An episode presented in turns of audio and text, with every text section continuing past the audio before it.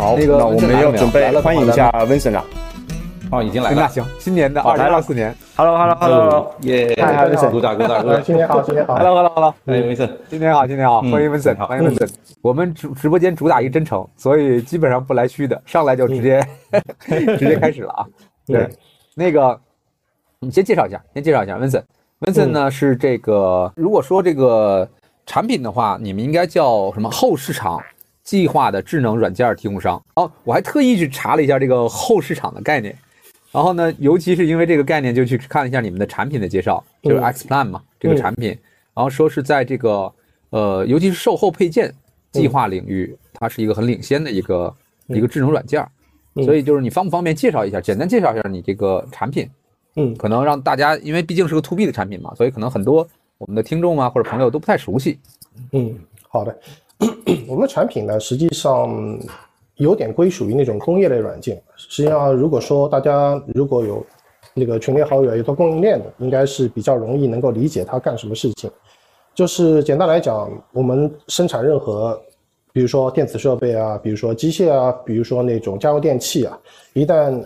卖出来之后，那么它就会面临一个进入到服务生命周期的这样一个环节。那么这个环节呢，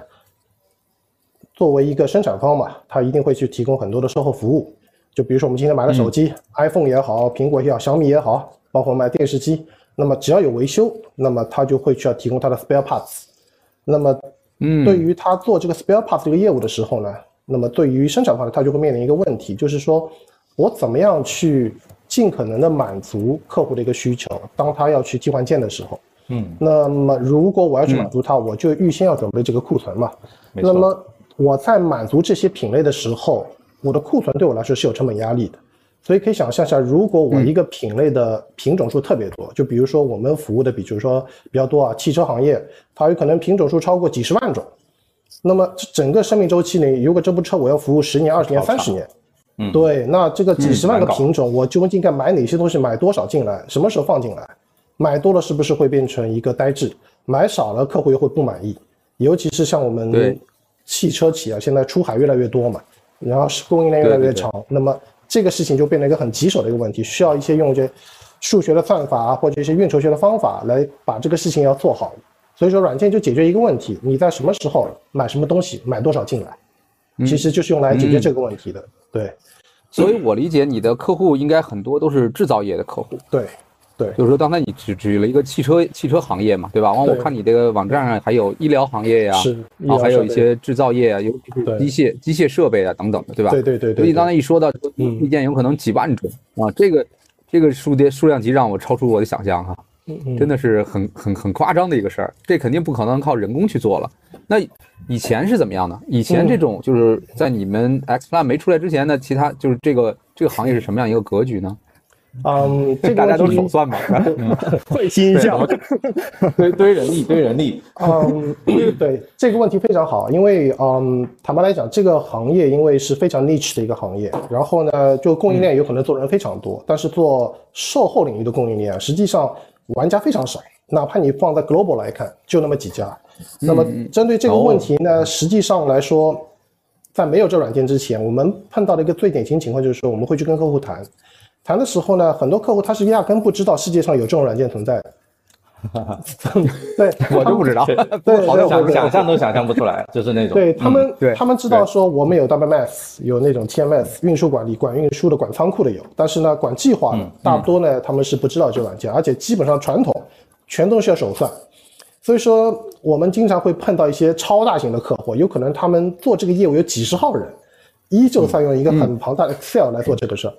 所以说，一个最典型的情况就是说，有可能大家会听得比较有意思啊，也是在上海的一家客户，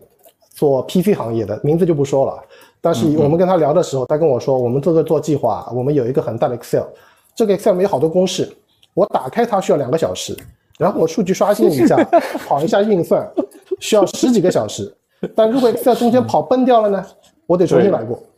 嗯，所以说，对它本身已经是这个领域好像是排前的，但是对这块它没有软件的时候，它依旧是使用线下来做，然后 Excel 来做。那么这个事情就会变得非常复杂，时效性也差，然后性能也差，然后精度也差。所以说，回到我们之前谈到一个观点啊，实际上所有的软件归根结底就在考虑你能不能去替代 Excel，对吧？所以说这就是这个真的 很深刻的一个体会。所以你们直接找了一个最强的人做 PK 是吧？直接找了微软做 PK。对对对，其实就很多我们就 call in call 给我们的客户啊，其实他们都会面临同样的问题，就是说他会说，哎，我们现在人工已经搞不定这个事儿，也就是说我家人搞不定嘛，对，然后他去需要一个，就对对我们来说，这种痛点是比较直接的，就是说这种需求不是说我们好像去想象出来的，而是说人家是面临这个问题，有可能他只是不知道哦，原来有这样的软件可以做这样的事儿，对。对，这是我那我觉得特别，我我我问三，我觉得特别奇怪，就是说，那你是怎么选入这个行业？像这么多 这么多客户都不知道有这个软件，那你怎么不可能凭空嘛？对，凭空说你自己就想出来这个东西，我就填 填填补国家空白了，这这这有点太夸张了。那就是 我对你这个就是怎么进入这个行业更感兴趣，或者说发现这个商机的呢？对呀，对，怎么发现这个商机的呢？对，嗯嗯，这个实际上怎么说呢？就是说有可能要从我过去的经历来讲了，就是说。我本人呢，因为是计算机软件这个专业的，有可能跟老秦又类似啊。但是呢，一开始有可能我们还是做软件开发啊。但是呢，最早以前像中国，有可能二十年前吧，要暴露年龄啊。但是二十年前的中国的软件，那会儿我们都都都三四岁，对，差不多。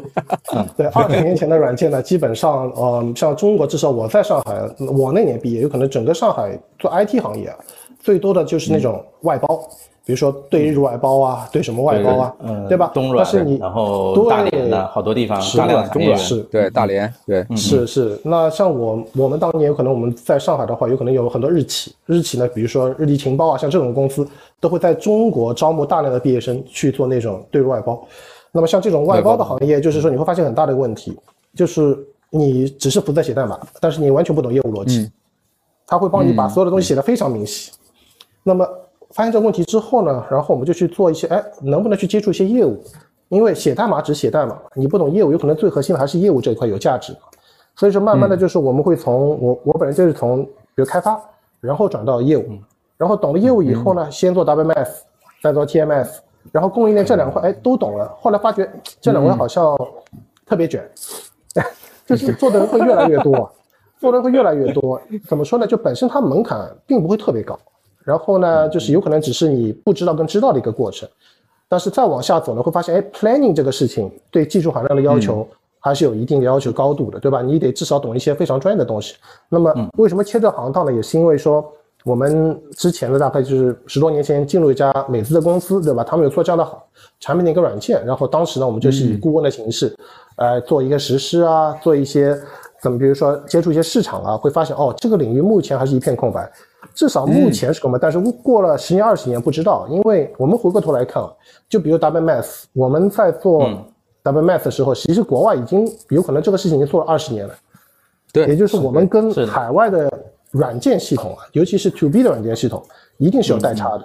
无非就是说你差在哪里而已。所以有可能在再过五年十年，大家执行系统都已经好好了，大家都在往上看一份，哎，我执行系统都 OK 了，那我的计划系统是不是要做得更好一点？对吧？尤其是我们出海了，那这个事情就会变得非常，他会追求的不是说我把这个事情执行完成，我要把他们怎么样做得漂亮，这是大家会考虑的一个点，有可能是在未来。我觉得这个不是不光是在你这个一个行业了，我觉得可能很多行业，尤其是这种科技行业，都涉及到这个问题，对吧？就是我们可能还要有一个代差要去弥补，但也有可能有机会出现弯道弯道超车。就是我觉得，反正不管怎么样，咱们四个相识嘛，都是因为 AI 嘛，所以。我那天咱们聊了很多，也是因为 AI 怎么样在计划领域，尤其在计划智能软件领域，能有一个大的应用场景，对吧？对。当然了，这个也是属于我们商业机密，我们在探 探讨中。但是，就是以你的这个宏观的来看啊，你觉得 AI 的出现会不会对你们行业造成一个比较大的一个挑战，或者是商机会？嗯，就是哪个更多一些呢？嗯，威胁和机会呢更多一些呢？我觉得两者共存吧，因为怎么说呢，就是。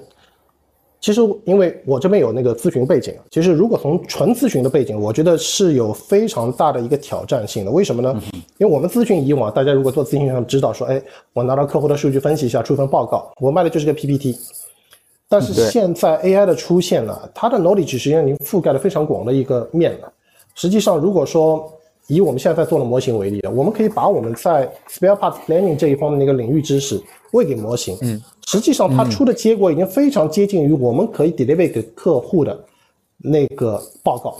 嗯报告就是说，对对对，那个东西甚至是他他已经把那个数据都已经量化，你告诉你说你这个 risk 在哪里，你应该怎么去改善，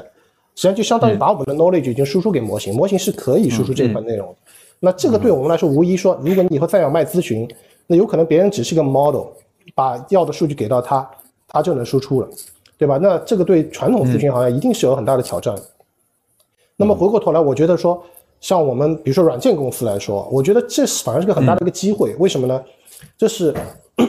我从需求的角度啊，不管你 AI 出现没出现，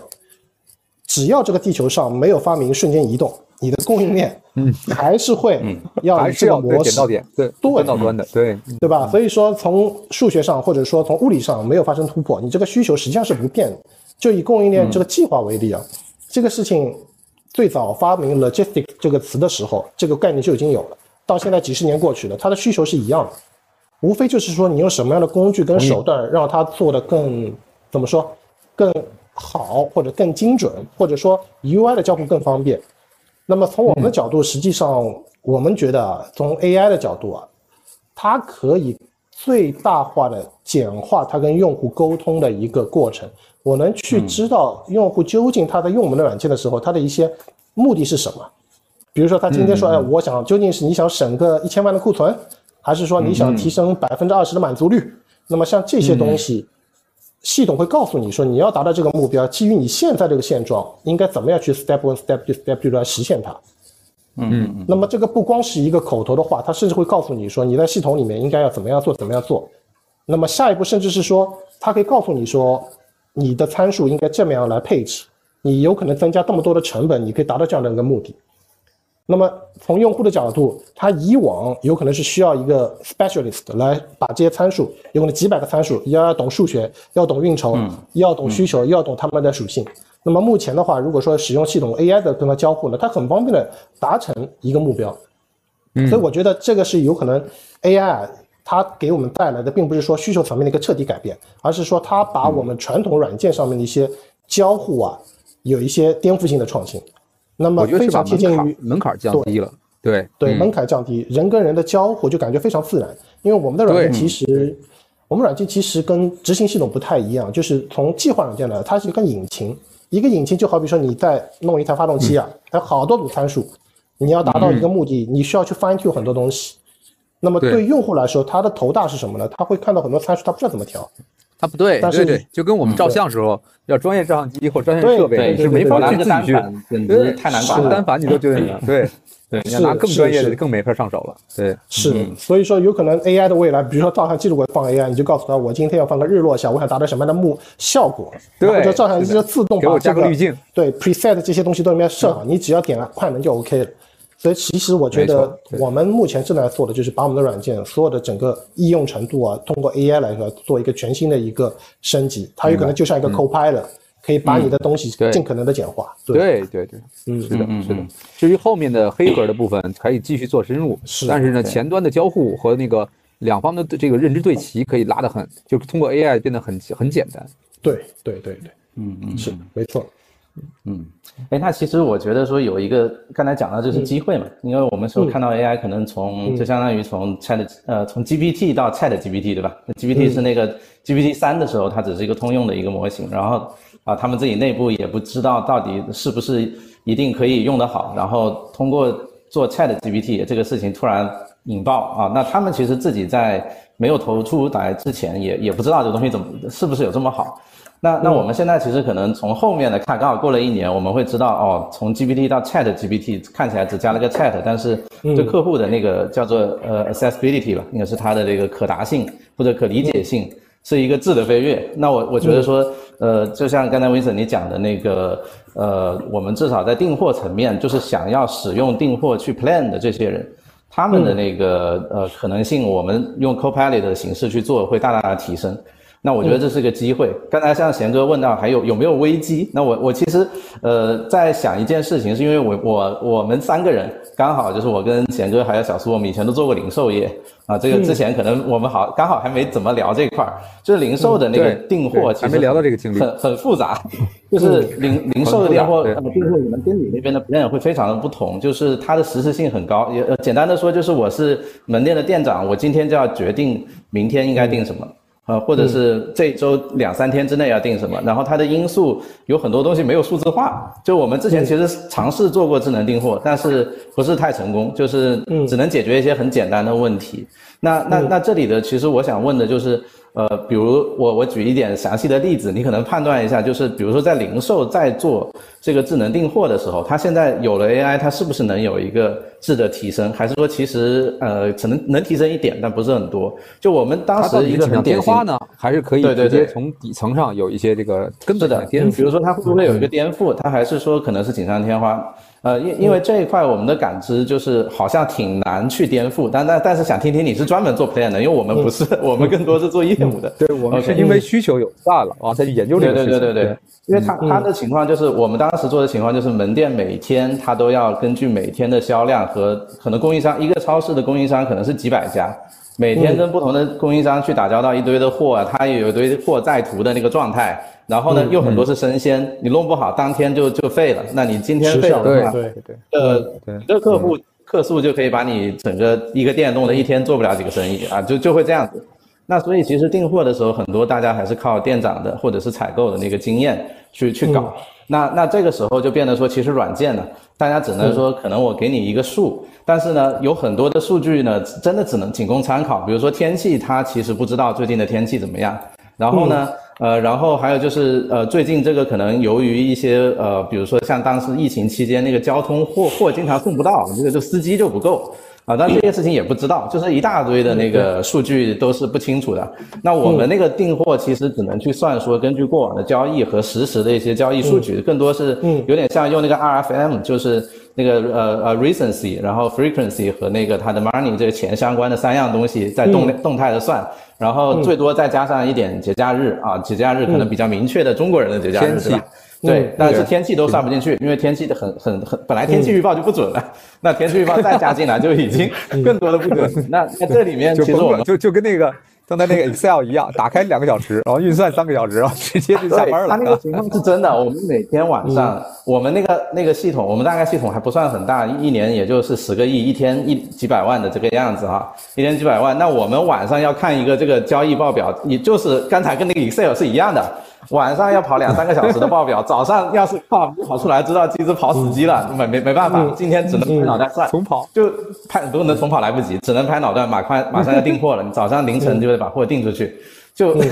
就是这样子的一种场景，可能也听听威子，你你怎么判断？觉得说像零售的这种 plan，它它是怎么搞？不然它的库存各方面都挺难落的。对，嗯，OK，嗯，首先呢，我就说。还是从那个就是 AI 到底能做什么这个角度啊，我们发散一下。就是说，其实不管是零售或者说其他事情啊，从我目前角度来看，就是说 AI 它其实并不是说好像万能的，我有了 AI 我啥都能做，这肯定不是。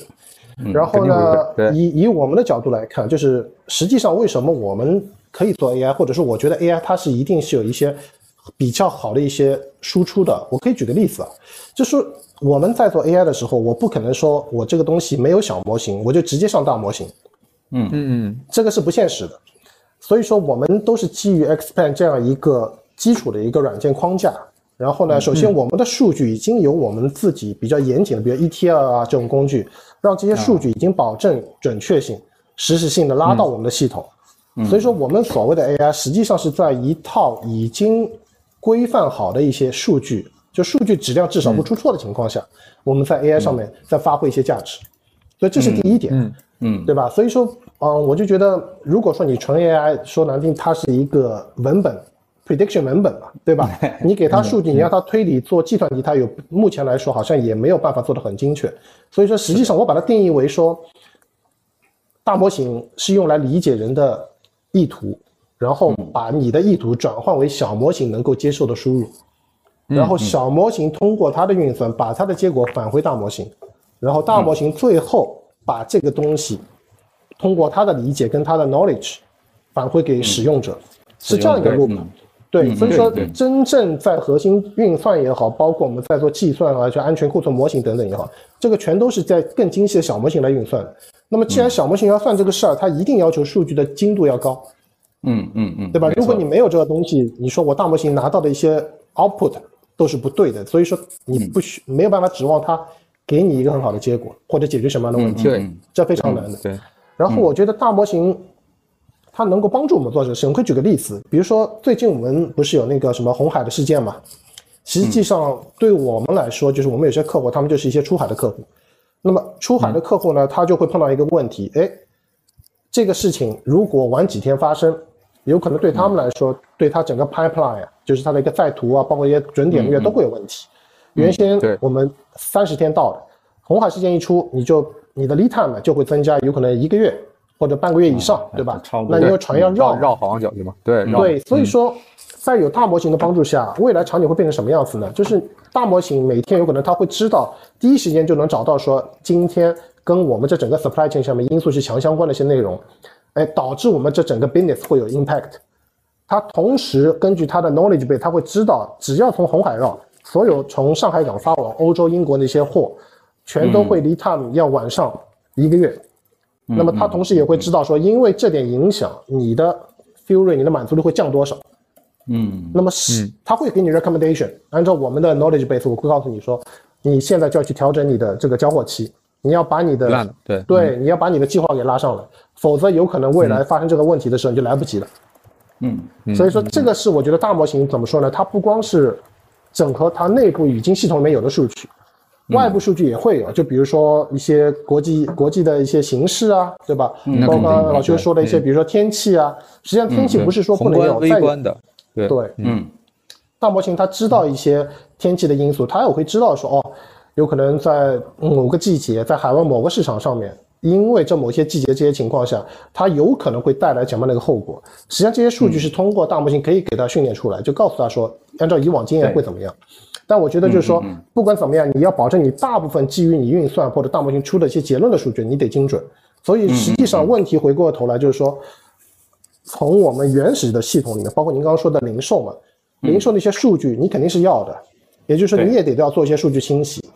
对吧？嗯。对，这些有了以后，你才能看说大模型它能够去整合内部跟外部的数据，如何协同来产生更大的价值，这是我们在要考虑的一个因素。对，是，所以我觉得其实这是一个蛮好的一个讨论，就是说，嗯。其实我举零售是因为零售比较极端，就是它确实时效性很强，然后呢，嗯。呃，一堆东西它其实放不了一两天，那然后呢，在这个东西里面，它有很多 workaround，就是这玩意儿，假如说我吃的这个 A 食物没了，我可能有一些 B 的东西可以替代，对，哎，它可能又跟你们那边会不太一样。所以呢，其实我觉得说，它目前可能就像刚才 Vincent 你讲的，它可能卡在了，其实我们说大模型加小模型，大模型解决了体验问题，体解决了一些、呃大脑要判断的一些一一些趋势方向。它解决了，但是你到那个精准的那个部分，比如说我们就是要精准，今天到底该定一百个鸡腿还是一千个鸡腿，这个事情它就不行了。那这个事情的话，因为它有太多的因素，我们比如说我们出现过这种呃天气不行，那个鸡舍那边死了很多鸡，那它就是来不了。那那这个东西还不是因为天天气不行导致运输不行，它是直接源头的肉就不行。对对啊，那那像这些事情的 know how 其实全部都在采购。在店长，在这些人的脑子里面，那他的那个数字化的程度还很远。我我我其实都很难预测到他什么时候他们脑子里的这个事情会做到系统里面。嗯啊，他们是有很强的，也跟你刚才说的一样，他有很强的 ERP，ERP 系统我们都看过，我们都甚至还想做，当时发现后来放弃了，因为 ERP 系统里面可能有。几几百张表，上几千张表，就是就是纯那个就非常卷，我也是上海的一家公司做的，很牛逼。嗯，可能我记得那个那个有我们打开可能有一千八百张数据表，我们当时真的惊呆了。后面发现这个事情我们只能应用它就不错了。啊，对，那那但是这样的事情就是它只哪怕做到了这样子，它其实还有刚才很多的因素在供应商、在采购、在店长的脑子里面。我我我们觉得说它不可能做的非常的精准的、实时的去算。它只能说大概的一个经验 OK，但是它容错会好一点所以这里面我觉得说还有蛮长的路，他要去去走的。嗯，是老老修讲这个话要小心哈。我上次讲这个观点被被人家骂死了，就做了一个视频，专门在讲说。上次那期视频太逗了。对，就是大家排队跟我讲大模型万能理论，然后全部在要教育我一遍，然后我一个一个道歉，对不起，是小叔错了，我下次改进，我回去回。对，但实际上我们其实我们今天四个人都是从最落地、最实操的角度来讲，其实有非常多的变量，或者叫做没有被数字化的东西，是你控制不到的。就像线下刚才老老老老修讲的，比如说你那个猪场就发生瘟疫了，你你怎么办？对不对？对吧？然后那个。各种在途的问题，今天闹肚子，对红海事件来一个，这些都是说大模型它没办法直接去做预判，而小模型这种东西又过于这种精确，它也没办法做这种，就是说这种灵活的那种调整对对对对对，严格嘛，你没给我，它的灵活性可能要差很多，嗯。对，所以它它其实是这样，还有几个还有几个点，我是刚才就一直很想讲，其实大家没有考虑到，就我们不能从纯技术角度来想这些问题。如果从纯技术角度来考虑这些东西，其实什么都可以做，然后大模型也应该变成万能的，对吧？就是所有所有这些东西都会被大模型取代。如果说我们从纯技术万能理论来讲的话，是这样的，但实际上不是这样。我就讲几个细节，温森应该应该也就也也知道，比如说我们做所有这些计划、排产啊、预测啊这些东西。西的，你要不要最后人为点击这个 approve 一下，审核一下，对不对？这个事情你不做，领导就说，哎，那那我的作用在哪里，对吧？对对对，这个事情我们改变不了嘛，这个叫文化层面的问题嘛，你你怎么改变？你技术怎么改变？是是是，对吧？是是，没错没错。对，这个这个体验特别深啊，因为尤其像我们做 to B 嘛，比如说大的公司，基本上这个 approve 动作是少不了的。然后呢，领导 approve，他也不会一行一行去 approve，他只会看。你今天下的订单有没有超过两百万？超过两百万我就 approve 下，不超过你们就自己搞定，就跟你申请一个项目一样的，你这个预算压在五十万以下，哎，这个就不用领导 approve 了，超过五十万你对对对，所以说始终能够贴在那个水平。对 对对，当然就组织会随着技术的迭代，组织也会改嘛。比如说我们看得很清楚，就到到未来 AI 的公司，它可能是一家小公司等于一家上市公司这样的规模了，有也有可能。但是实际上，组织会比技术慢慢得多。我觉得慢个十年都是正正常的，对吧？对，对对对，十年可能说说多了，但是确实会滞后很长一段时间。各个行业还不一样。嗯，你看嘛，AI 时代多少人也在 AI 时代现在多少人才在补课做移动互联网的事情，对吧？你你想一下，就很多很多公司现在才在补做移动互联网的事情。对，是现现现在就是我们其实。自其实自己的感觉就是大量的 AI 项目聊的时候是 AI，就是大家看到哎，我看那 ChatGPT 好牛逼啊，那个是不是给我出一个多多模态的？我们这那次真的有一个需求，还是一个国家的系统的人进来说，哎，我我想做个科技项目，这个我现在看到 ChatGPT 多模态了，哎呀，图也能识别，声音也能搞，还能自然聊天，我就想要有一个这样子的东西，怎么怎么怎么样？但是实际上最后一聊发现，哎，他连最基本的那个类似 ERP 都没上啊。那个系统跟数据都抓不到，啥也算不了啊！那最后其实到最后做的还是信息化的事，都还没到数字化啊，先做信息化，再做数字化。对 对对，很多这样。其实你给老师说这点，我非常有共鸣啊，因为呃，早几年前呢，就是我们好像早几年不是大数据很火嘛，就你在一个机场进出，你会发现什么大数据啊，好多大公司巨头做的广告。我们也碰到同样的问题，因为当时我还在顾问啊，就是我们给客户去那银行软件嘛，到银行给他们做大数据，也跟他们讲了很多。哎，聊聊聊聊聊，那我就说了，你们有什么数据呢？他说我们数据好像都是几个 G，也不多。后来想了一想，哎，能不能帮我们分析一下 WiFi？我们的 WiFi 有哪些上哪些网？所以说他也把它定义为一个大数据。所以说有时候啊，就现在我感觉跟当时的情况非常相像，就大家都在聊，哎，有大数据，大数据可以根据对根据你买了尿布，它可以推算你可以买啤酒。但实际上呢，现在 GPT 也是一样，感觉好像 GPT 哎什么都能做。但实际上，当当真正你去找那个落地的时候啊，你会发现实际上并不是那样。很多人有可能说找你去，只是让你扫扫盲，真的让你让他知道的。最后一想，哎，好像我这东西真的也用不到。类似这样的情况会很多。所以为什么就是我们回到从包括软件也好，包括公司运作也好，你你你做个产品吧，你一定要去切准一个需求，这个需求是不是刚需？对吧？那真不是痛点，是不是真实？我觉得这点是比较重要的一点。对，所以说到这儿，咱就得扣一下题了，因为今天咱题目是说中国软件不值钱嘛。这话有点是语不惊人死不休的意思。但我觉得，我觉得温森肯定不同意，因为你本身就是做软件服务的，要软件不值钱，你这个队伍也养不起来。那你你怎么看？就是中国咱们自研的这种智能软件，或者说下一步吧，就是我们为中国制造业也好，为我们中国自身的企业也好，做软件服务，那的你的感受、个人感受和你的判断是什么呢？嗯，首先我觉得啊，就是软件值不值钱呢？其实归根结底还是看软件这个它的 value 在哪里。就是我们就从比如说以前刚开进外企啊，或者学习的东西，其实他们会关注一点叫 value setting，就是你的软件究竟你的一个 value 在哪里？我觉得这是衡量一个软件值不值钱一个最关键的一个点。对，所以说我的观点是说，不是说所有的软件都不值钱，而是说值钱的软件。是要花很多时间跟精力成本去做的，对吧？这是一个很关键的点。所以说，软件很多所谓的不值钱呢，有可能是说因为同质化特别严重，或者说市场有好多，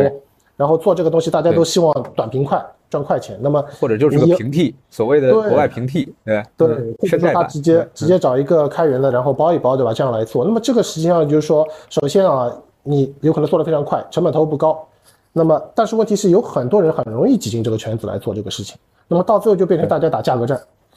来来，这就会导致这样的一个问题。我觉得这是第一点，就是从整个生态来说，大家做法上会有可能会导致这样问题。但是如果说反过来看，像目前至今为止啊，一些企业级的大的套件，从来没有卖的便宜过，依旧是很贵，对吧？但是为什么没有人做呢？照理说你贵嘛，大家都去卷，应该是 预料会便宜，但其实并不是这样，因为。它本身它的研发投入，包括它的 know how 就是非常强的，不是说随便一个团队，呃，找一个团队来过来就能来做的。如果真的是这样，有可能我们那些大的一些 BAT 啊，对吧，分分钟就卷进去了，对吧？但实际上并不是这个样子。对，这是一点。另外一点，我们再看就是说，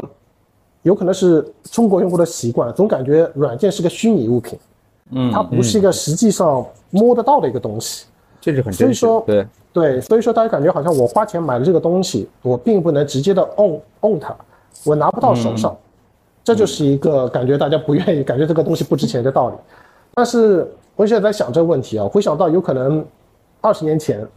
那时候比如说知识产权保护都没做那么好的情况下，那么比如说我买电脑，有可能两千年我买的第一台电脑，那当时有可能在上海的朋友都知道，那边有个百脑汇，然后出来的时候门口就是卖光盘的。五块钱一张，北京也有，嗯，里里面几百 几百张软件，全都是不要钱。我们是中关村嘛，对对，海淀黄庄中关村，对对，所以就感觉好像哦，软件应该就这个价格，五块钱我可以买几百个软件，所以说全部。这就会对，这就会感觉好像有一个先入为主的一个概念，但实际上其实你你看海外都不是这样，软件本身就非常贵的，因为你你的 knowledge 本身是对。knowledge 本身就是很值钱的一个事儿，对，那么我觉得。这当然，这有可能是归类于说，哎，这是一种比如游戏啊，包括那种什么工具类软件啊，什么那种比较多。但是真正你去看企业级软件，企业级软件，哪怕是在最早，哪怕十几年前，我记得印象很深，我有可能第一家公司他们做的一个财务系统，用 Excel 的 VBS 来做的，像这样的软件用 VBS 来写，当时的价格有可能都是上百万，几十年前的上百万，跟现在完全不是一个概念。对，所以说，所以说你说。OK，他写的也不 fancy，就是 Excel 里面写一些红，能搞定这个事儿，对吧？人家依旧用了很多年，但是实际能够解决业务问题，因为它有价值，对它就是值钱的。对，所以回过头来，我觉得这个软件值钱不值钱，说到底还是说你究竟能够给用户给你的带来多大的一个价值的一个回报，我觉得这一点是非常重要的。对，你说这话真的。让我想起来，就是前两天听那个得到嘛，得到跨年演讲里面有一句话，我觉得特别有感触。他说，任何 to B 行业最终结果其实都是支付服务业，也就是说，你其实在帮别人解决问题。对，如果你能帮你的这个上下游解决了问题，你自然就产生价值。是，所以可能真的就是你说的这个 know how setting 它在哪，就是 value setting 在哪。嗯嗯嗯，对我我再补充两点，还有一个我觉得跟整个宏观的东西会有关，比如说。呃，你你你，比如说你做的这个行业，我们在整个全球的供应链是什么样一个地位？它是不是链主？其实这这非常重要，因为如果你是链主，或者你是在相对供应链稍微偏顶端的一个位置的话，其实你是代表的你的就就是你的标准的，然后你你的其实标软件就是标准嘛。我们以前如果做零售，我们说输出啊，或者是加盟啊这种复制，其实就是软件的输出嘛，就代表你工作流你标准的输出。所以我觉得这个是有有有有一些靠天吃饭的，就靠大势吃饭的地方。我觉得这个这个是一个，还有还有一个就是我觉得是回回过来是中国的特色，就是。在我们这个阶段的话，大部分我们的老板吧，或者是企业主吧，还是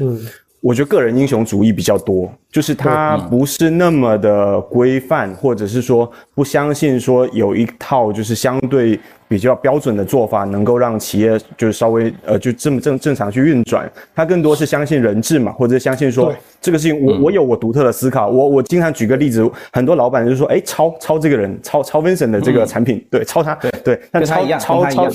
跟他一样，但是跟他一样，嗯。但是跟他一样的后面会出现一个问题，就是抄着抄着，我开始哎，为什么这个东西跟跟跟我有关 啊？这我的 know how，对 对，不是我的 know how，就我的这个叫我的主观，我要加进去了，我要开始加进去我的主观了，然后抄着抄着就会变成另外一个东西了。对，就你哪怕抄你老老实实如嘛，对不对？你可能，问题是他想法太多了。对对对对，你抄的严谨一点嘛，你不要抄的那么奔放嘛。对，其实其实就是很多时候我们做 to B 的时候，你就会遇到说，呃，很你你觉得你你可以帮这个企业解决问题，但他不认为你帮他解决问题，他认为最后归因一定是他要，就我我我我来解决了这个问题。需求，对对对对对对对对对，你只是我的嘴替啊，我要我懂，对你只是我的嘴替。按照我的意愿去把我要的东西给实现了，不是你的东西赋能了我，这绝对不能是这，不可能是这样的，嗯，对对对，不可能去汇报的时候说我用了 X Plan 我成功了，他其实肯定要讲是我怎么。计划的那个策略调整了是吧？对对对对对对对对，是的。哎，有有一个朋友反馈哈，我觉得这个挺有意思的。他说不扎心啊，这个问题一点都不扎心。软件的成本主要是人力成本，中国所有行业的人力都不值钱，软件行业相对来说还好很多，干体力活的更不值钱。来来，同志们，我们我们对，我们我 对，就讲到人力这一点哈，就讲了就就其实这个啊，小杨他的看法就是他觉得说人力这这个点是不值钱的。啊，嗯，OK，这一点其实非常有共鸣啊，因为说到人力不值钱，因为为什么呢？就是从我们的角度，我们也碰到很多客户，他去评估你的软件的价值，就像刚刚小苏说的，先抄，他认为首先我能抄抄出来，这是第一点，第二点他就会去看我抄出来我花多少人，嗯，然后呢，他就会去看，哎，按照人嘛，按照月薪成本，如果说一个团队我要十个人，我预估六个月能抄出来，他可以很清楚的评估出来你的价格大概是多少钱。他觉得你买你更划算，那么他就会去来做这个事。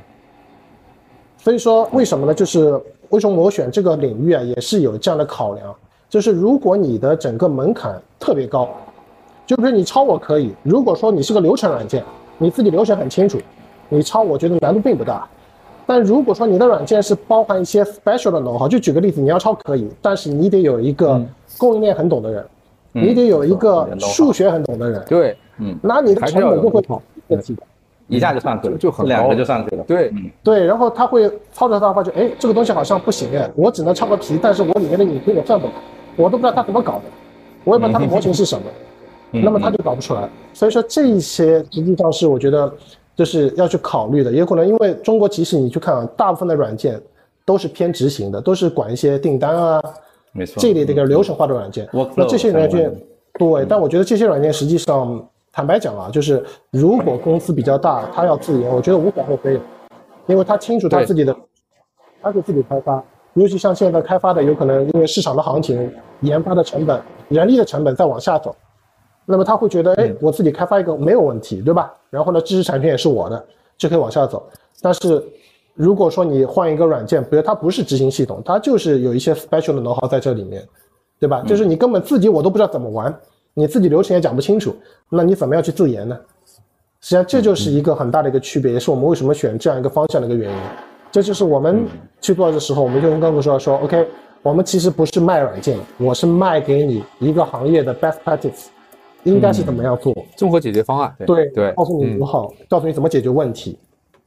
软件只是我们落地的一个手段。对，嗯嗯，对对，那这一点定位真的非常精妙。对嗯我觉得就是说，软件看就你刚才已经定义了嘛，就是软件它服务的阶段不一样嘛。嗯有的时候它只是个工具，那可能就是确实抄一个，只要自己还有一个知识产权在，对吧？还能拿点补贴。嗯那确实到了，就是到了真的你的业务流或者说你的这个需求已经不是你自己自身能够 work out 的了，那你就是需要买别人的 know how 嘛，对吧？那这个时候，那你就是需要付出额外的成本和费用才行。但是是往往第一的路头还不见得能找得到木门呢，你都不见得真能买到对的东西。嗯对，那对这个时候请个专家来的话，可能。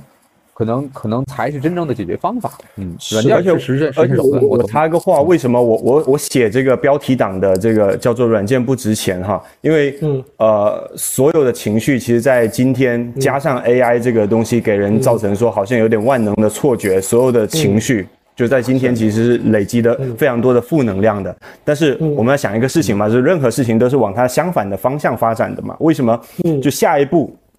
下一步一定是往现在就是最悲观的方向去发展或者反弹的，就所有事情的规律都是都是这样的。那我们现在面临一个问题是，原本你的你做软件。就是做到 SaaS 的时候，SaaS 的年代的时候，你还是可以靠劳动力去驱动的。但是劳动力驱动多了就卷嘛。但是现在是在过渡，就变成说要开始变成 know how 驱动了，因为 AI 这个东西已经把 know how 写进去了。然后呢，相当来相当于来讲，就是 know how。呃，就是上一波时代，我们说叫信息信息的时代吧，就是信息成为生产力嘛，啊，然后这下一波的时代，我觉得更多是知识，它会变成生产力，对对所以就是这个切换的过程中，算力了嘛。对切换的过程中，大家是很焦虑的，或者大家是很迷茫的，或者有很多呃不一样的声音的，对。但是实际上，我觉得坚定的能够相信说现现在正在从知呃信息到知识这个过渡的阶段的人，我觉得现在一定会去做动作的，对。对，是的，嗯，不是，已经很多人在做了，确嗯实是我前两天看到一些人在谈论这个 AI 时代的教育问题嘛。嗯，其实这个问题就很根本，对吧？就是下一代他们或者说 AI 原生代，他们怎么样利利用 AI，还是说怎么样去去教育这一代？那我觉得我们这一代人都没有资格谈论这个问题，因为我们没有经历过这个时代。你像比如说，对我举个例子，说说句不客气的话讲，对，比如说我老爸说教我使电脑，他那个年代根本不可能有电脑。对吧？我还是等到高中才接触到电脑的。那你让他教我怎么使电脑，这个事情有点说不过去。到现在我也没把他教会怎么怎么打开 Word，对吧？他能用智能手机还是拜这个拜苹苹果拜那什么拜安卓给你优化了。对，所以对，所以你说我让我去教我儿子怎么用 AI，我觉得说句不好听的话，我我只能说在他面前，嗯，好好加油，嗯，努力，我只能这么说。但他们肯定有自己的方法去利用这个东西。对，我我再补充一下这个观点，我再补充一下这这个观点，就是上次我们呃社区也有在讨论嘛，说哎我用 AI 可不可以做一个就是类似这种什么收集各方面的信息，然后做一个什么样的决策？我说这个事情千万不要做，就是你不要再去做这种所谓让让知识呃让这个信息成为生产力的事情了，你要去把把知识变成生产力。很多人说这这个怎么理解？我我再补充一下哈，为什么说上一个时代叫做信息是生产力？你不管是 Web 一点零、二点零啊，或者到移动互联网。呃，你说美团跟信息有什么关系？你可以可以说美团可能是有线下的服务，不对的，它的餐厅的信息已经从线下搬到线上了，它提高了一个撮合的效率，信息撮合的效率，对吧？这本质上你看到后期在做什么新零售啊、线上线下一体化啊，所有东西本质上还是在把信息再变成生产力，解决信息的对称嘛，信信息的不对称的问题嘛，对。但是下一代信息差，信息差，对。但下一代是要解决知识不对称了，就像 Vincent 这样的人，能不能复制一百个出来，然后用十分之一的价格卖给企业？我觉得是解决这个问题。对，而并不是把 Vincent 做的这么多事情，对信息化，不是，是把 Vincent 脑子里的东西啊变成变成一个呃模型，才卖给不同企业，然后用最低的价格。对，并且还能用不同不同行业的 know how 进行相乘。对比如说温森对他这边的 plan 的能能能力和零售的这种嗯这个店长的能力相乘，那这东西之后产生的价值绝对不是信息差的价值，这绝对是 know how 和 know how 相乘是一个。平权呐、是一个平权的事情。我觉得某种程度上，AI 是做一个平权的事情。嗯，对对对，有道理，是的，对。哎，说回来，刚才 before I forget 那个，刚才刚才 Vincent 说嘛，软件不值钱，第二个原因是因为大家其实在年轻的时候，或者说在中国这个发展阶段中，我们曾经有一段时间嘛，对软件的评估其实是是不太是不太那什么的，是不太公平的，因为我们用盗版用的比较多嘛，对吧？嗯那现在你自己开始做软件开发者了，用这个来赚钱了，那你这个公司的估值会不会也受到这样的影响？然后或者说，比如说你你，我不知道你有没有融资需求啊？那你如果你去跟投资人聊，或者说去跟别人介绍公司的时候，那会不会呃，别人也会看清说啊，你这个软件公司不就这几个人嘛，对吧？那你把这几个人连锅端了，能多少钱啊？有没有会有这种想法？嗯，interesting。OK，啊，是这样的，就是说，从我们软件初始来讲，实际上，我觉得之前前几期有一些节目，比如专门去做那个叫 SaaS 软件，你比如说你那个定价，我觉得那个实际上是蛮有收获的。那我们也会考虑同样的问题，就是说我们究竟怎么样来给软件定价，或者说或者说究竟值多少钱？那么刚才也说了，我们是关注的是那个 value selling。其实我们的 price model 啊是这样，大家可以感受一下，就是说。我们会跟客户说，我们的软件给你带来的一个价值投入是什么？如果说你有一个亿的库存，我帮你节省 twenty percent，然后在三到六个月内，OK，如果我能做到这一点，那你从财务上的收益就是说你有两千万这样一个东西你可以省下来。当然，你的库存越多，你的省的绝对值的金额会越大。那这部分钱就会写产生一个现金的收益嘛，对吧？所以说我们在卖的时候呢，就是会以这样一个 base 来。成一个 factor，这是我们软件的定价，所以这是我们去给软件定价的一个东西，完全取决于说我们的目标客户他的这样一个 business pain 或者他一个成本有多高，我们可以解决帮他解决多大的问题来给软件做定价，所以这是我们一个定价的一个成本。那么具体说，哎，我们如果目前其实跟投资人谈的话，目前其实比较少，我们有参加过一些呃 road show 啊，对吧？给这些做一些路演，但实际上因为这个行业是属于比较窄的行业。所以说，很少有投资人说他哎马上能听懂。就像我们之前聊的是，哎，这个东西就算我讲，很多人是第一次听到，完全不知道你是干嘛的，对吧？嗯。所以说，在 P 这个方面的时候呢，就是有可能投资人根本就不理解这个是干嘛，他也没有办法给你做出一个准确的估值。嗯。他不，他只能可以从你营收的角度或怎么样来说。那么，比如说，我们可以告诉他，哎，我们的客单价大概是什么样的一个情况。然后我们的目标市场大概是这么一个体量，所以中国头部的制造业，对吧？有那么多一些企业，究竟嗯，我们有可能吃下个百分之六十，或者说哪怕对吧左右，大概是这么一个体量。那么我们也是 SaaS 模式的这种估价的模式，那么基本上它可以大概推你大概是加是接下来你的整个营收的一个增长趋势啊等等是这样子来做。但目前呢，我们碰到的一个问题就是说，从投资人角度呢，首先他不太懂。这个领域，那么这就会影响他的判断，他也不知道这东西你到底是贵啦、便宜了还是怎么样，所以说这是我们会，嗯，就目前如果要融资的话，就会碰到这样一个难点。对，嗯，我觉得这个就又回到刚才那个问题了，就是 know how 和 know how 相乘嘛。像你，你有你专业 know how，他是不懂的，然后或者说很难评价，不能说不懂，因为我觉得投资人或者说真正做投资、投融资的投资的这个。这个这个从业者都非常聪明，学东西都非常快，因为他们横向看东西看的很多嘛。对，然后他们可以把一个东西就是关联的很快。嗯，然后但是他对于这个资本运作和一个东西价值的乘数是很清楚的。嗯，所以这个时候可以可以说是两个行业之间的一个碰撞。嗯，然后当然了，这种这种真正的黄金的投资者也很少嘛。你像当时。那个蔡崇信投这谁阿里一样，对吧？那他当时怎么能看中就能直接能直接能参与进去呢？对吧？然后很多人都是这样，就是真正的你看我认识几个投资人，之前都是以这个大基金的这个 VP 的身份去投一些项目，然后投了项目之后，在投的过程中就已经决定要从资金里出来了，嗯，要加入那个企业了，就是因为他在这个过程中他发现了巨大的巨大的乘数的这个这个倍数，知道未来的趋势在哪里，所以可能还是。在这个 AI 这一波也一样，我觉得我现在遇到几个投资人的朋友都很焦虑，都在疯狂的寻找这个学习 AI 的方式，就是无论是观点的输出也好，还是说一些判断的标准也好，甚至说形成新的方法论。嗯，这个过程中，行，起码不刻意讲，我觉得我们人民公园说 AI 也链接到了一些这样的好朋友。嗯，甚至有些有些朋友就藏在评论区里面，然后呢，准备着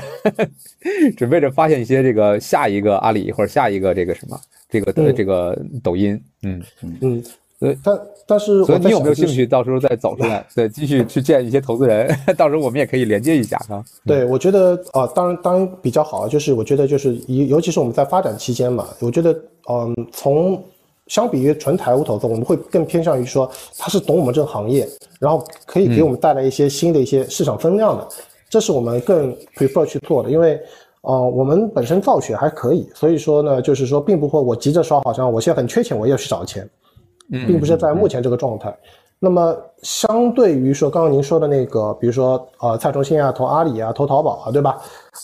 我觉得这个也要看，就是说，比如说商业市场，我卖电子商务，它是一个非常大的市场。就好比说，我们有去看，比如说有现在之前一波有好多投那种面条连锁，对吧？因为大家哎每天那么多人要吃饭，他会觉得这个 time 很大，对吧？市场空间很大。但是呢，回过头来，比如说尤其像我们这种啊，比如说工业软件，它一定会面临一个问题，就是说首先啊，它的行业比较 niche，尤其像我们这个窄的行业，它的玩家不多，又比较小，那么有可能它的想象空间并不会很大。哪怕你把所有的都吃下来，OK，你有可能是一笔比较好的生意，但绝对不会说是那种杠杆的倍数啊，好像受益所有人。所以说它，它应该是两个方向。但问题是，特别是这样的产品或者这样的软件呢，又是必须要有的，否则不可能中国每一家公司或者才大家一，我知道做的再强，对 制造更强，我还是还在做这事情。对对对，我觉得这个事情就是会有问题。所以说我们我们也在考虑一个问题，就是说。究竟如果要拿融资，会要找什么样的一个融资？它究竟能够带来什么样的一个，对我们来说是有一些什么样的帮助，对吧？另外一块，其实我们也聊下来，就是看到会这样的一个问题，大家普遍对那些，呃，比较性感的生意，市场想象空间比较大的生意，大家会一目了然，对吧？那我觉得这无可厚非，因为从投对投资角度来说，肯定是这样的样子，但是不是所有的生意都会是这样。对我们昨天也跟我们社区的驻点的几个投资人嘛，我们在聊聊这个问题，就是说现在有有这样一个有几个有几个变化的情况。第一个就是比如说像 S Plan 这种这种这种这种呃这种项目或者这种产品，它有一个问题，比如说我到呃我如果去链接产业资本，那有可能我是要卖艺又卖身的，对吧？就或者是说。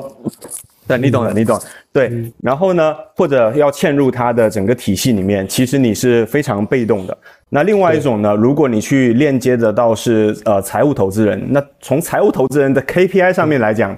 又不太符合他们的这种就回报率的这种 KPI，对。对，也就是说，呃，现在有好多对，现在有好多这样的项目，特别是 AI 的项目，是出现的是这样的一种一种问题，也就是在产业资本跟财务投资之间之间有一个非常大的一个 gap，我们我们是要去要去补的。然后第二个是从投资机构现在自己的组织能力上面也不适应这个时代了。我我坦白说，确实是这样，就他们对于找项目，他们自己的 KPI 上面。就是你，你如果用以前那种就做，比如说从 VC 这种做一家，然后吃吃吃十几年的这种角度去去找项目的话，你你在下一个时代你很难找到这样的项目。对它，因为刚才我讲了嘛，就本质上 AI 更多是做一些平权了，那也就是有更多的这种项目，它并不是说那种一家几几百倍、几千倍这样的回报，所以他们的 KPI。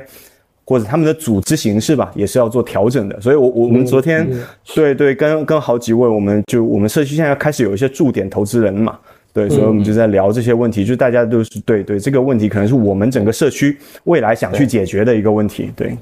对对，那种感觉就像是就像是做技术的，我们可能最早一波去看到了 AI，我们肯定自己就想扑上去学。那但是做 AI 的这个投资人，他们就不是这样子的，他们要先看一下这个 AI 能长成什么样再来。对。那这个过程中间，其实我们就跟他们又有了一个有有一定程度的代差一样的东西。其实我们可能已经用的很熟了，我们感觉这个东西价值很清楚了。哎，这个比如说大模型能做什么啊，不能做什么，我们可能觉得说价值已经越来越清楚了。但是投资人他他是站在比较远的地方看的，他可能是从财务角度看的，然后或者从别的角度看的。他看的时候，他就会容易，要不就是很容易高估了我们的价值，要不就很容易低估了我们的价值。我觉得是感受就是这个样子。他其实很难去，呃，比较实际的去把握到我们的价值和难点，和包括我们的周期是什么样子。他可能没有过去的经验能够参考。然后过去本来也有很多的都是，其实也很原始的方式在投资，也不是说呃大家都有一个共同的，像我们做技术可能有共同的哪一些比较好的技术是可以参考的。其实大家是各显神通，但是到了现在可能要重新平权这样子的一个时期，我觉得 AI 本身的出加入它这个对他们而言也是在一个全全新的学习，所以感觉可能在融资的时候要碰到合适的。AI 投资人，可能也也是不太容易，就是就因为可能钱在这一波时代可能不是非常重要的一个要素。就比如说像呃 S Plan 这样的这样的这种产品，它其实去不管是链接产业投资还是财务财务投资人的时候。都不是说以钱为最主要的一个要素的，其实更多是说，也不是资源，其实也不不能说是资源，而且而是需要你非常懂这整个上下游这整个链条，比如说从生产计划排产的下游，它可能是什么物流运输调度，然后物流运输，然后它的上游可能是零售的呃周期、季节、每个国家的文化习惯等等啊，对，或者是爆品对爆品的预测、对品的把控等等等等这些东西，那。单一一个环节，你要去做到非常大的，就是就是想象力，我觉得坦白说特别难。但是如果你把上下游都练通了，就或者说你把最难的上下游的数字化都做了，再加上 AI。其实再加上呃资本的杠杆，这个事情就会有非常多想象力。那这个不是说有钱或者我看的项目多，或者是说我有一些简单的 know how 就能能做的，就是必须要是产业出来的，就是双双手要带泥的这种这种这种人才能去做这种事情。对，对，说句大话吧，我觉得在任何时代钱都不是稀缺的。然后因为钱本身就是一种共识嘛，对吧？然后最共识的其最最最，你看上一个时代，就像刚才小苏说的，其实大家挣的是信息差。然后说白了，原来的无论是投资机构也好，其实也是信息差嘛。他们掌握了这个这个有钱人的钱，然后又掌握了这个行业内更多的案子和和这些这些项目，然后最终能够筛选出自己可能更更比别人懂的东西。但现在来讲，如果真的进入到知识差，那那可以说原来的 VC 也好，然后 PE 也好，甚至说一些资方也好，都不见得拥有知识的顶层或者知识的势能。那这个时候，各个行业本身原来很牛的那些人。可能原来不站在不站在这个前面，但现在因为有了这种 know how，就很可能走到最前面来了。嗯，所以我们其实下一阶段也也或者说应该说二零二四年，我们开年要做的一个重要的事儿，就是想把这个 gap 啊，利用我们刚才老修也说到，我们有一个时间的一个优先的抢跑，然后再加上我们曾经也是在行业内手上有泥的人嘛，然后呢又有这个这个人民公园说 AI 以及我们小苏的这个社群，所以我们想把这个东西啊串在一起。搞一些这个 Open Day 啊，或者 Demo Day 啊这样的这样的活动，请一些真正的 AI 的从业者，还有 AI 的这个技术人员，包括 AI 的投资人，就是 AI 对 AI 感兴趣的投资人吧。还有像 Vincent 你这样的，就是非常好的，已经有非常好的这个，已经不是故事了，应该说是一个非常好的一个 know how，一个知识的时候。没错。然后我们再一起来聊一聊，看看能不能给出一个大家都认可的价值，对吧？未来对你的融融资啊，或者说未来对我们整体的往前走，可能都有一个很好的一个。很好的一个基石了，就是是。那今年也预告预告一下，预告一下，我们可能马上要办办几期这种 Open Day，到时候 Vincent 你要来帮帮我们做个，继续做嘉宾啊，继续做嘉宾。对，嗯嗯，很好，是。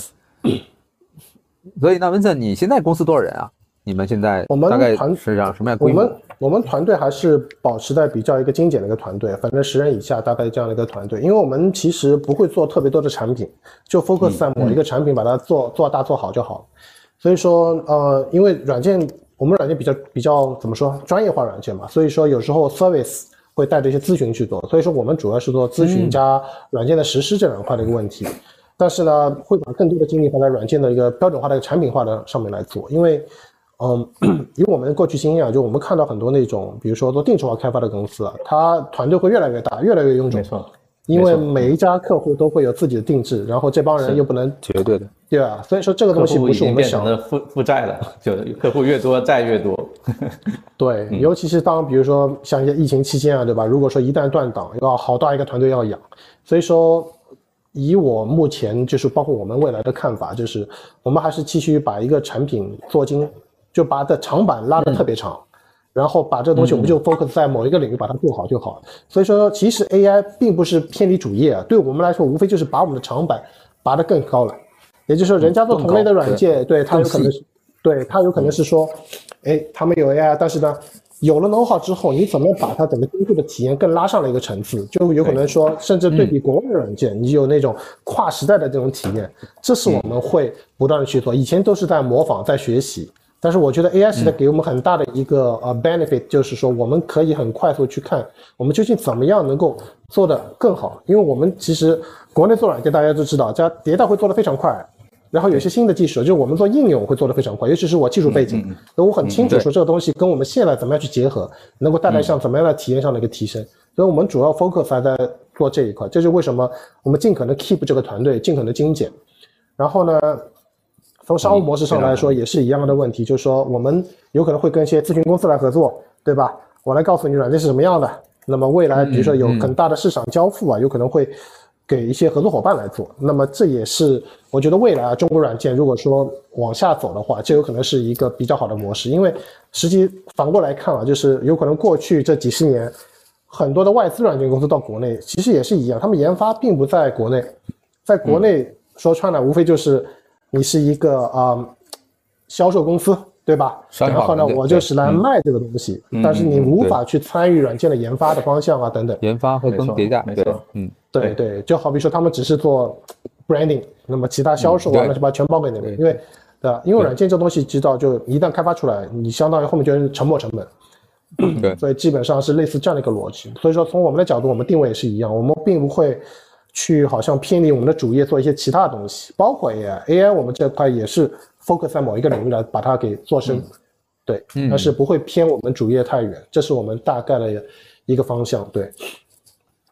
所以我觉得今天的这个咱们的直播的题目啊，可以把后半句补上，小苏。啊，就是 中国软件不值钱，然后下面值钱的是什么呢？值钱是做软件的这个和的 know how 和这些人，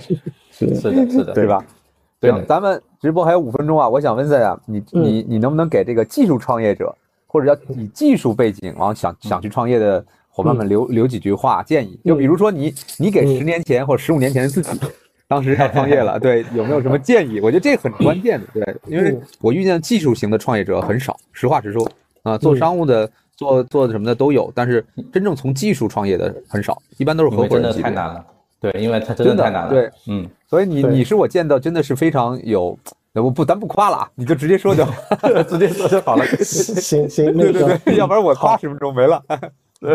OK 啊。其实，嗯，我在这段经历之前呢，我们大概在十年之前，我还有一段创业经历，那时候就是纯技术，跟另外一个 partner 一起在做。那么回想到现在创业跟十年前呢，实际上我觉得，我们从 to B 的角度，to C 有可能不一定是这样子，但 to B 的软件，我们当时是做 TMS，其实在那个时候其实技术很领先，因为十多年前啊，实际上二维码都没有怎么流动非常强。所以当时我们在做 TMS 的时候，已经考虑到说用二维码做一些交接啊等等，有些新的技术已经在网上用了，产品也出来了。但是当时实际上为什么没做起来？就同期有好多个产品，但现在有一些竞品啊，都已经融了好几轮了，对，做的非常大。那么回过头来我们会去看，究竟是什么样的原因导致哎没有做起来？实际上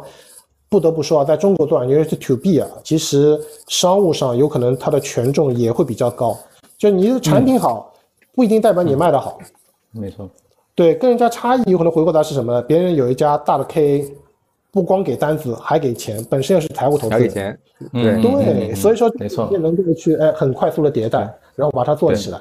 所以说你的团队可能可能要扩张。那么所以说同样的问题，你放在现在，为什么感觉成功率会更高呢？因为简单来讲，你的业务很熟悉，你知道你有那么多的客户资源，包括你的朋友圈，有可能现在也都是啊一些企业的高管，对吧？大家本身就是，对对 对，他知道你能做什么，对他知道你能做什么，他甚至说，哎，他有项目可以直接给到你，对吧？他也说，哎，我比较 trust 你，那么你有 know how，你人也熟，那么做 to B 的话，其实成功率反而的确会更高，对，嗯，这这个就是做 to B 软件有可能是这样的情况。那么 C 端有可能说你跟小而美做的产品，大家受众很广，那么这有可能一下子爆款爆起来也也是有很大的可能性的。但对有些 to B 软件就是。有时候不得不考虑说，我们的商务模式应该是怎么样的一个情况，对吧？你的目标客户是谁？那么究竟他可以给你多大体量？因为前期实际上是需要很大的一些单子来养你，把你给发育起来，然后你再去往外卖。所以这是我们会考虑的。所以说，我觉得对技术开发来说，回过头那个问题啊，嗯，技术型背景开发有可能你现在技术非常强，但是呢，我觉得最关键一点还是回到那个点，就是 value selling。你的这一点东西，就是说究竟。它的价值体现在哪里？你怎么样去把它的价值更高的去体现出来？如果如果说你做了 to B 的话，你要知道你的 know how 在哪里，你目前这个阶段你能为什么样的体量的客户带来什么样的一个价值，对吧？有可能你的定价跟这个也是相关的。一样的问题，就价格很贵，有可能说，哎，人家要看你究竟能够带来解。如果说你的定价是比较合理的，但是我解决的问题是一小个问题，慢慢的通过这个小的问题往外扩展，这有可能是一个比较好的路径。但是千万不能就是固步自封，说，哎，我就是有技术来卖这个东西，很牛的。对，对对对，还是会随着市场一起往前走吧。我觉得，就客户的需求，有可能客户的痛点在十年前没有，有可能十年后它就是一个很很强的痛点。所以说，在合适的时间推出合适的产品，利用合适的技术，在合适的成本下，这是一个比较重要的一个点。对，对，非常完全非常同意。对。对，嗯，我觉得创业不光是给技术人员的一些一些提示了，其实真的创业来讲，很多时候失败是有无数种可能的。对，但是成功，但是成功的路径其实真的很。很单一，就是走大道，大道人少，一定是慢慢的做正确的事，做难而正确的事情啊。对，然后一定要有多大屁股穿多大裤衩，千万别把自己扯着。是这样。嗯，对。行，那咱们今天的直播时间已经差不多了，已经超时了。那咱们下一个 open Day 的 Com 上见了。嗯，好。对，没在。好。感谢感谢感谢感谢感谢。谢谢，谢谢，谢谢。拜拜。嗯，拜拜拜拜拜拜。谢谢 M C。好的，拜拜。嗯，拜拜。